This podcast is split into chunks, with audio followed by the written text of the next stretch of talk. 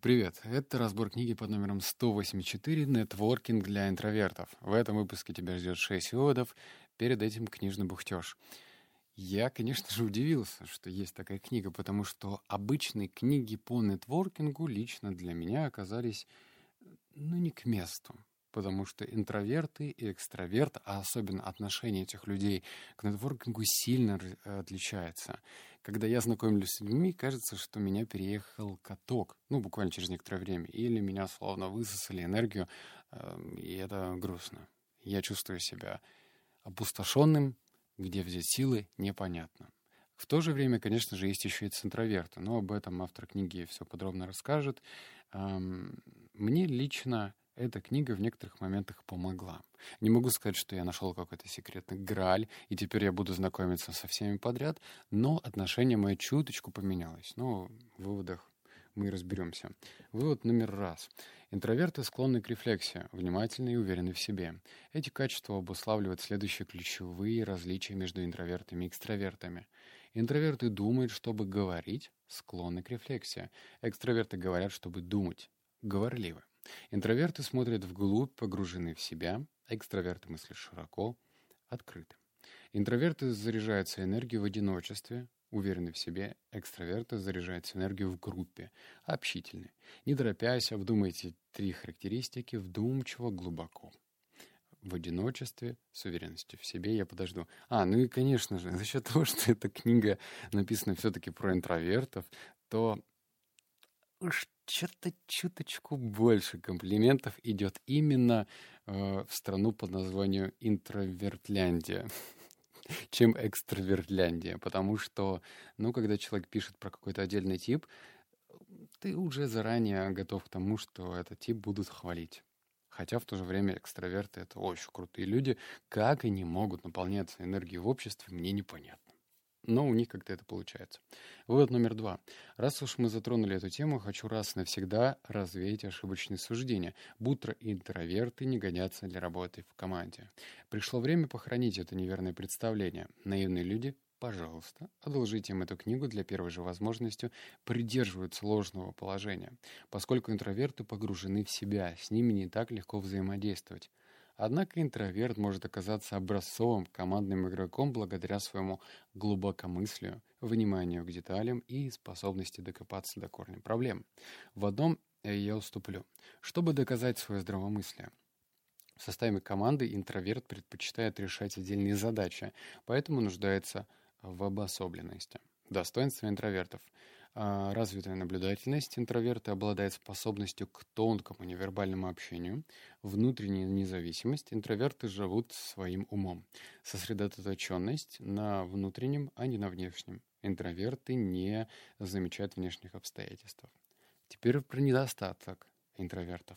Высокая потребность в личном пространстве. Экстраверты нередко воспринимают отношения с интровертами как одностороннюю коммуникацию. Неумение справляться с внешними помехами, нетворкинг требует адаптации к неустойчивой живой беседе и утомляемость от пустых разговоров. Даже простое добродушное подшучивание может полностью истощить энергетический запас интровертов. И этот вывод просто для коррекции коррекции в будущих взаимоотношениях. Если ты экстраверт и считаешь, что какие-то люди могут просто так уйти с вечеринки, это, кстати, я. Я могу быть на день рождения, а потом просто взять и уйти, ни, с кем не попрощавшись, то это не сколько, что я не воспитан, или такие же люди, как я, а просто нам срочно нужен глоток свежего воздуха. Мы чувствуем себя как будто рыбу, выброшенные на берег. И это нормально. Короче, когда ты это понимаешь, то отношение будет такое непредвзятое. Все хорошо, экстраверт тебя понял. Нормально, выдохнули. Вот номер три. Надо сказать, от вредных привычек избавиться труднее, чем соскрести ценник с новой стеклянной посуды. Особенно трудно остановить прилич... Э, прилипчивый негативный внутренний диалог. А теперь советы по порядку. Первое. Мозг не может не делать чего-то. Он может только что-то делать. Спросите неврологов. Возможно, один из них находится рядом с вами. Если нет, примите к сведению мой совет. Бесполезно думать. Мне не следует так думать. Ведь вы не можете остановить поток мыслей. Попробуйте-ка не думать о белом слоне. Не получилось? В таком случае сосредоточьтесь. Если вы постоянно ведете с собой неприятный разговор, просто поменяйте его на позитивный. Второе. Не пытайтесь угнаться за негативными мыслями, научитесь управлять ими. Э, сделать внутренний диалог сознательным очень важно. Третье. Боритесь желание вести негативный внутренний диалог о негативном внутреннем диалоге. Если вы поняли, о чем я. Негативный диалог — это нормально и поправимо. Коррекция внутреннего диалога фактически не требует времени, поскольку все это происходит в нашей светлой голове. Позитивный диалог улучшает перспективы, отношения и настроение. Все вместе формирует более позитивный и уверенный образ себя. Как же авторы надоели про позитивное мышление, черт возьми. И да и нет. Ну, как бы э, большинство авторов к этому сводит, склоняет, что нужно позитивно мыслить. Но на практике, вот представь, значит, вечериночка какая-то, 10 часов вечера, нет, ладно, 9 часов вечера, ты оделся в лучший свой наряд, твоя почувствовал, что от тебя пахнет мятой, ты, в общем, на прическе все у тебя хорошо, заходишь в зал, и оказывается, что ты наступаешь на какую-то детальку лего, тебе становится больно, ты ударяешься об стол ногой, падаешь, роняешь на себя устрицы и шампанское. Ну, в общем, весь ты такой привлек к себе внимание и стоишь в неглиже, облитый, разлитый. И, конечно же, в бой пойдет негативный диалог насчет того, что какой-то растяпа и как то туда зашел. С другой стороны, как учит автор, нужно быстренько поменять диск, и начать позитивный диалог. На практике не знаю, как это получится. В общем, если что-то пошло не так, а это вполне нормально, что что-то идет не так, то не нужно говорить, блин, что-то вот тут я прокосячил, там я прокосячил. Оставь это дело на потом, если ты вообще не можешь от этого дела избавиться. Вот номер четыре. Чем меньше, тем лучше. Нацеленный на функциональность интроверты заменяет количество качеством. Жизнь, наполненная множеством людей и событий, очень быстро приводит интровертов к выгоранию. Чем меньше людей, тем меньше времени, тем лучше результат. Это уравнение ставит перед интровертами задачу встретиться за один раз с одним человеком, а не с десятью. Уравнение имеет следующее действие. Количество тире изнуряющая или неестественная мера успеха для интроверта. Ну, в общем, наверное, просто этот вот для закрепления правила. Не стоит нам гнаться за количеством, собрать так много визитов, чтобы карман распух, не пожать так много рук, чтобы рука опухла. Наша задача действовать выверенно, четко, нацелились один человек, да и то хорошо. Так что работаем именно на качество. Вывод номер пять.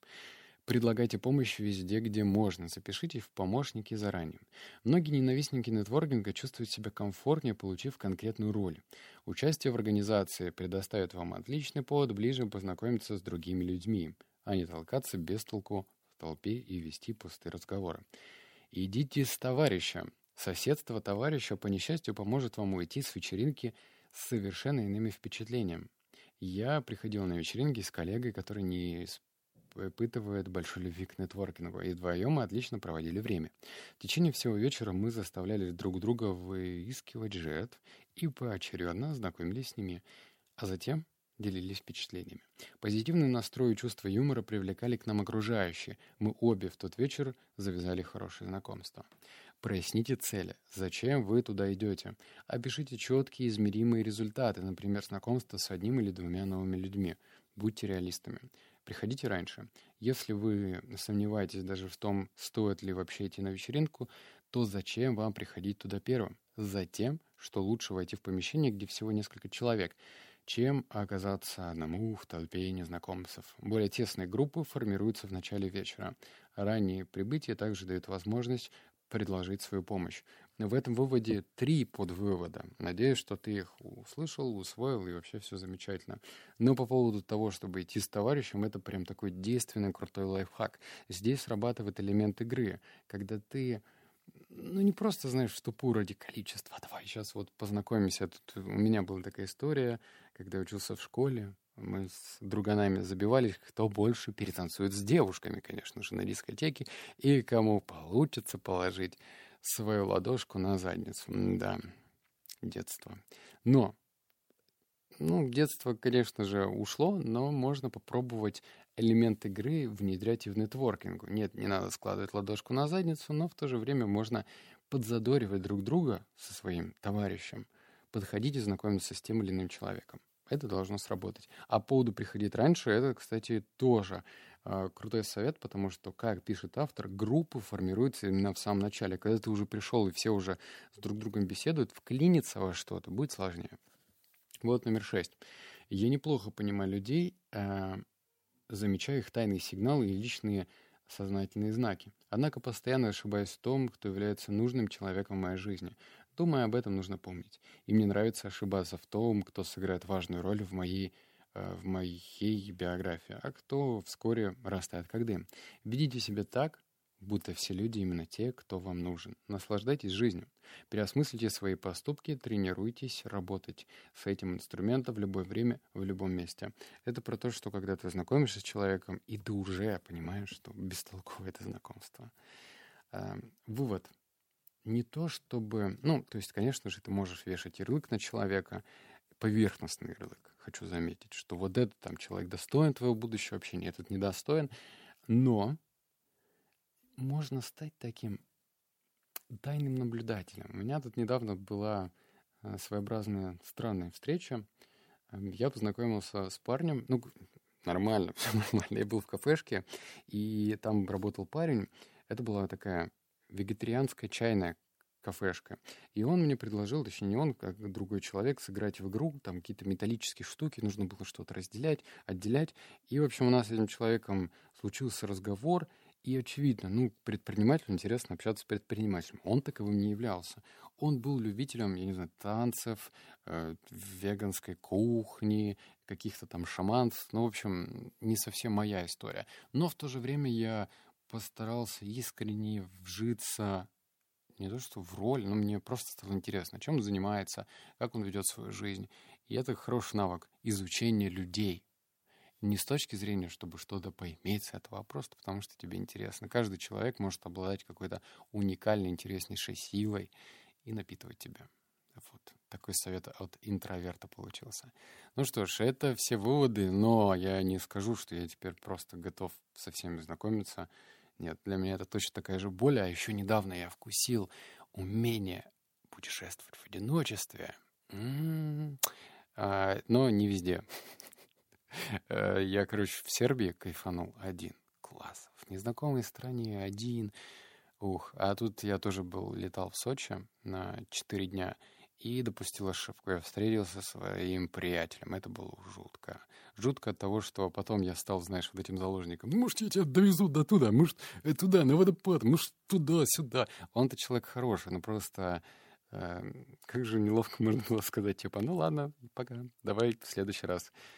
В общем, мне не очень понравилось. А за границей круто одному. Так что все, это все, что я хотел сказать. Обнял, поцеловал, заплакал. Услышимся в следующем подкасте. Пока.